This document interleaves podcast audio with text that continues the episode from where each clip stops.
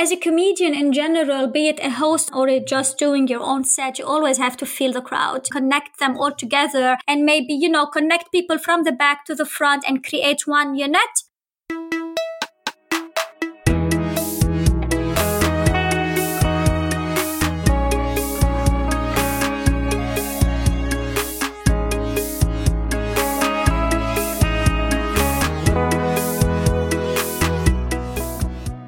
Welcome to Setup Punchline. I'm Bernhard Hiergeist, and this is a podcast about stand up comedy. Here we listen to comedians' live recordings and then to their explanation stories and sometimes even ramblings about the craft of comedy and life in general. Today's guest is Carmen Chraim. Carmen originally comes from Lebanon and has been living in Berlin for around 10 years. She has been performing stand up all over Europe for around 8 years or 7 if you exclude the pandemic. She usually performs in English, but she's also done it in Arabic or French or even German. Carmen brought us a bit of her one hour solo show, which she played for the last time so far in February 2020 in the Kleinod Bar in Berlin. In the bit, she's talking about German Arabic relationships and how they could improve in the years to come. Now have fun with Carmen Chraim. And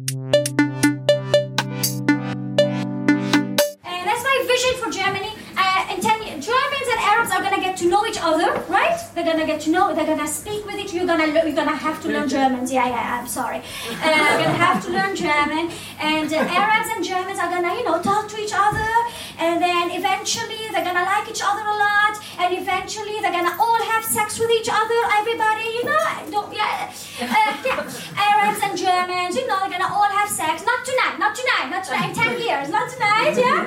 Gonna all fuck. It's gonna be a, a very aggressive sex, you know, German Arabic sex. We're gonna have very weird safe words. Oh my god. Are you imagining the porn movie in front of you right now? Yeah? But the point is, we're gonna have sex, and then the generation of German baby Germans is just gonna be fucking handsome. That's it. This is all relax. That's all. Can you imagine little Mahmudi Schmidt all over the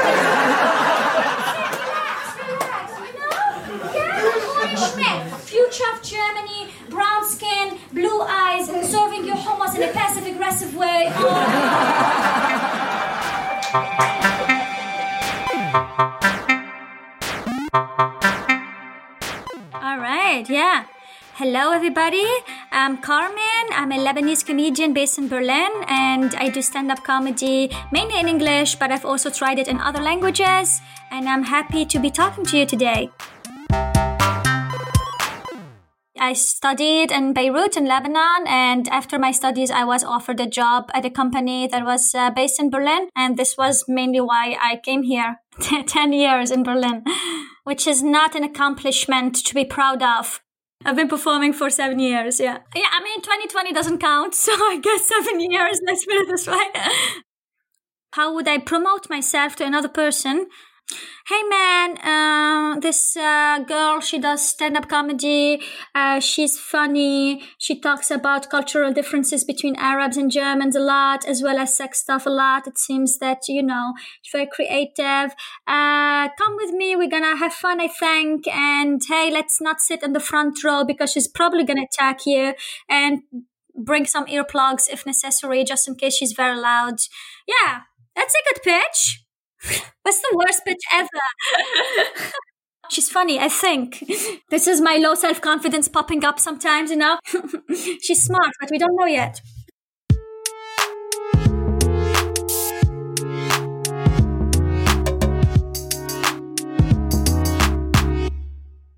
I think when I first moved to Berlin before doing stand up, I was already do, doing uh, theater, so acting, taking acting classes and already, you know, getting into the groove of being in front of an audience, etc.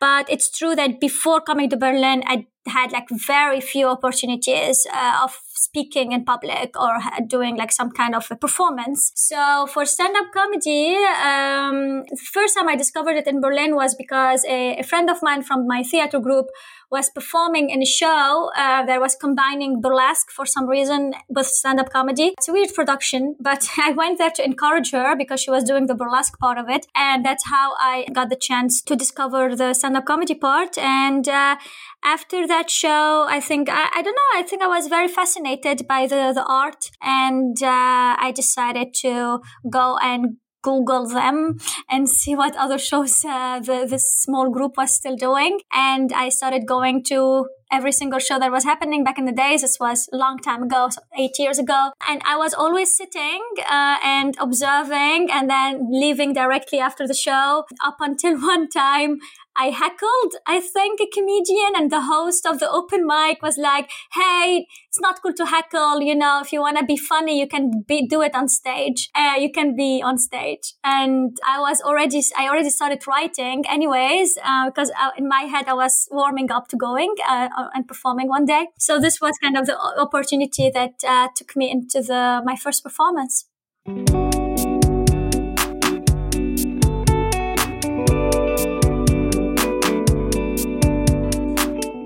Believe that Arabs and Germans don't know each other well, or maybe it's still a journey that needs to evolve with time. And, you know, hate speeches or crit- criticizing immigration is not helping in making this gap between the two cultures uh, decrease. So it's important that we remind each other that we're, we're still two very different cultures and there's a lot of work to be done in order to get accustomed to each other's backgrounds and habits and ways of communication. The starting point for the bit was a motivation of drifting the attention from, you know, immigration is bad, uh, bad things are happening because we're welcoming too many Arabs over here and trying to make it in a comedic way, try, pe- try to make people see a little bit the good side of it, the good side of diversity, the, you know, what can we bring as well to the table? And also maybe a reminder that it takes takes time. It's a journey. It's not like, yeah, tomorrow I will, I will know exactly how Arab thinks and behave and um, what kind of feelings uh, are they're triggered with.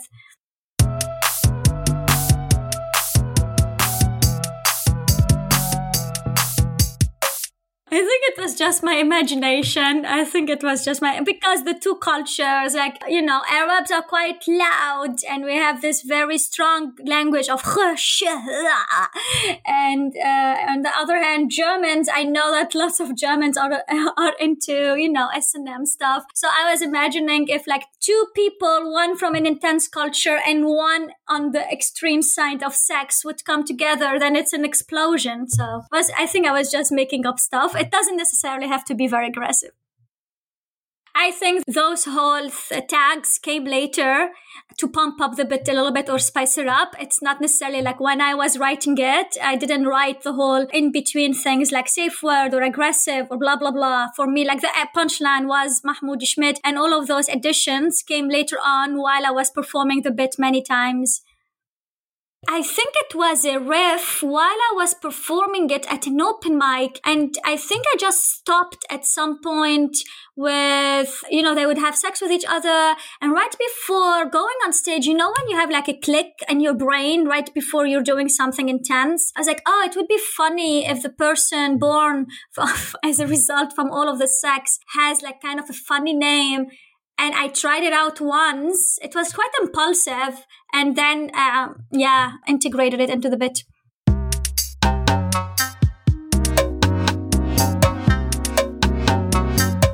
One could argue that the setup is too long and that's why all of these tags were added in order not in order you know to have a, a small laughs here and there. And then the big punchline would be mahmoud schmidt like one could argue that it could have come sooner. We don't need all of this la la la la la. I, you know it's a style. I don't think at the very beginning i was that fast. I think as a in general my persona is quite energetic and like for for like out of nothing super excited about stuff. And then it triggers a, a, way of speaking that is uh, fast. It's not necessarily a good thing because you also get the feedback that you're too fast especially for people who's uh, or like who, who don't have english as their primary language. And please like give us some time to breathe etc but on the other hand it also plays into this whole uh, who, who i am as a person, anyways, like with or without stand up comedy. And uh, it adds a little extra differentiation between me and other people.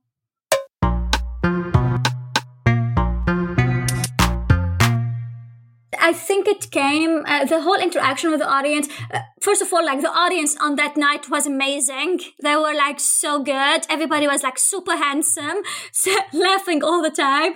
So this positive aura and energy was already projected into me, which helped a lot into like, oh my god, I really want to talk to you. You're so cool. Now, when it comes to incorporating crowd work with my set, I wasn't doing it at the beginning. I was doing it like tiny little bit maybe. But when I started, I started hosting, co-hosting an open mic every Monday, Monday night mics. And then uh, hosting forced me to or encouraged me to do a lot of crowd work, especially in a small room where sometimes we have a lot of people, but sometimes we barely have people. So you have to pay attention to everything that's happening around you and warm up the audience uh, as much as possible possible. And that skill of like putting some crowd work into my set came thanks to the, thanks to hosting shows before the whole lockdown things, yeah, I used not only to host the open mic, but I used to host shows for other people or produced by other people. It was quite fun. It can take a lot of time and take you away from doing your bets because you really need to make sure that everybody is feeling comfortable and everybody is like ready to do comedy. So sometimes it's difficult to like, oh man, I have this new joke. It's difficult to put it into your hosting as well.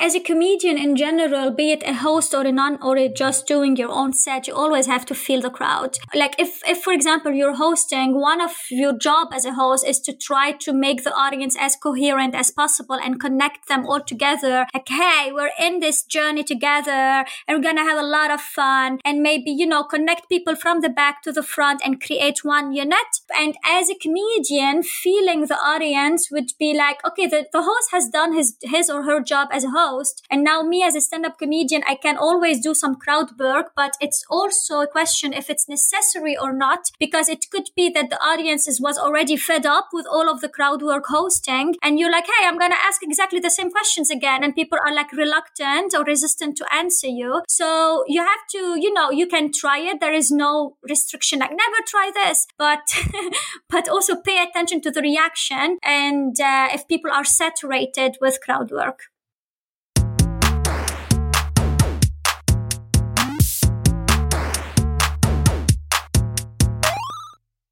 Actually like it's like being on coke the whole time in the 60 minutes. It's insane. I'm like very exhausted afterwards.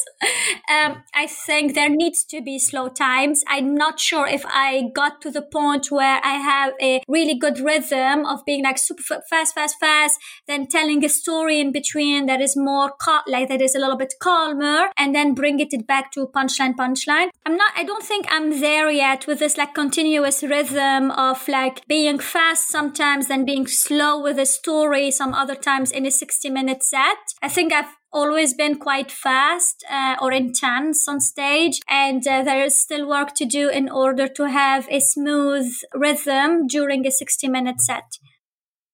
I think I'm in love with uh, Dylan Moran as a stand-up comedian and his rhythm because he's quite brainy and sometimes it gets super messy in his brain. And then when he talks about it on stage, he just spits it out in a very, you know, unstructured and very fast, Im- impulsive way. But he manages somehow to go back to a smoother speech so I think this is quite, yeah, a, model that ins- inspires me as a comedian.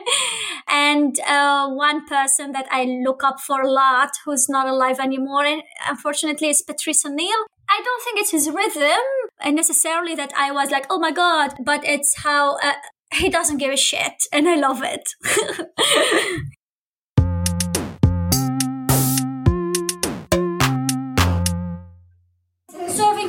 in a passive aggressive way. Oh. It's quite racist from my side, right? Like he could be an engineer. that could be the new version of 2021, you know? Like he's doing Zoom calls and uh, he mutes you whenever you speak too loud. I don't know. I think the joke, I wanted to get to the joke of uh, somebody serving you something in a passive aggressive way. And I'm like, oh, what could an Arab serve you in a passive aggressive way? And so it would be funny because usually when you go to an Arabic place, they serve you hummus with bread and lemon and all of the vegetables in the world. And, you know, they bring you a lot of stuff. So it would be very funny if an Arab just brought you one hummus with like, a, with like a knife or whatever. And you're like, yeah, here we go. Um, I'm not a regular Arab. I'm a German Arab. So, you know, it's the new thing. Yeah, but and also hummus. Like, how can you not be friendly in front of hummus? It's such a. Mm, I'm getting hungry now. It's been talked about so many times, and we're like, okay, we get it. Germans are passive aggressive, whatever, you know, like, what are we gonna do about it? Like, they're never gonna change, like, accept it, and just like, let's move on with our lives. So I think it's been like discussed so many times to the point of like, it's becoming way too cliche. So yeah, yeah, I think it would be interesting to talk about other things uh, that Germans do or don't do, uh, like their behavior in, in, the corporate world, for example, or political opinions that they have, or how they manage relationships.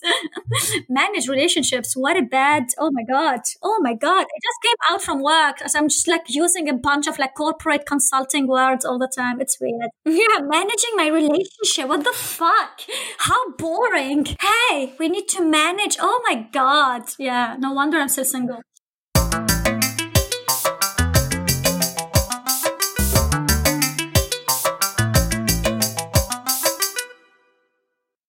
you have like very specific expressions where I'm sometimes wondering, like, did they come out of war or something? Like, I don't know. Like, did you use also because of your history or something? Like, say, like they hello. Like, I'm wondering, like, back back in the days where like soldiers also using hello to before killing each other or something. I don't know. But you have also some komische Sachen like Kleinigkeiten, Süßigkeiten to make stuff like sound cute, even though they're not necessarily cute. Uh, you have also oh the one that I fucking hate the most. I fucking I hate it, like with all of my heart, is uh, when like I'm a very hectic person. I don't know if you've noticed. And uh, when I'm like in my you, apogee of hecticness, hectic, of, hec, of hectic, uh, somebody telling me, ach, Carmen, der I hate it. Like, it makes me even more nervous. It makes me so nervous. I make even more mistakes.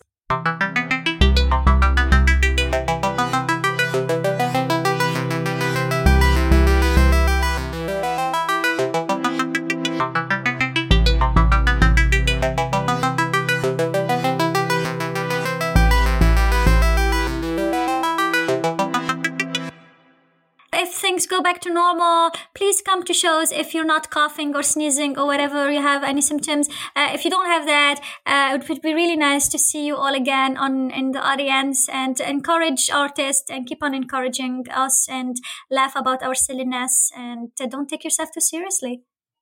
I'm gonna perform, perform, perform because I'm fucking dying to go on stage again. I just want to grab a mic. I mean, I can grab it in my apartment right now, but it would be super sad, like all alone. So I really just want to take on every opportunity to be on stage. I'm just gonna go full power with my solo show, I think, and stop adjourning things like, oh, I'm gonna do it halfway and I'm gonna do it one third. It's like, yeah, just do it. Like, like a Nike slogan adoption here, because uh, it can be taken away from you in a minute. I think I was always wondering, like, uh, I was always having to juggle too many things at the same time, like my job, and then I would only have like an hour of break between my job and my stand-up comedy, like a, an open mic or a show. And I think it would be nicer to give stand-up comedy, if it goes back, more time and slack, and give it give myself a chance to develop more in this area. Something that I've been saying for a while, and didn't do it, like to go fully. And I think the pandemic was a reminder that you how much of how much I love stand up comedy and how much I'm dying to go back.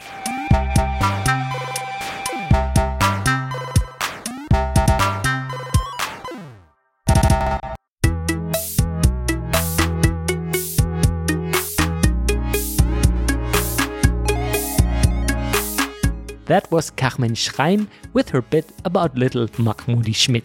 I really enjoyed having her as my guest today we'll listen to a bit of Carmen's solo show from February 2020, which you can also find on Carmen's homepage www.carmenchraim.com, where Chraim is spelled C H R A I M. As usual, you can find all the links to Carmen's work in the episode show notes. That's it for this week. Hear you next time. I'm Bernhard Hiergeist, and this was Set Up Punchline, a podcast about stand up comedy.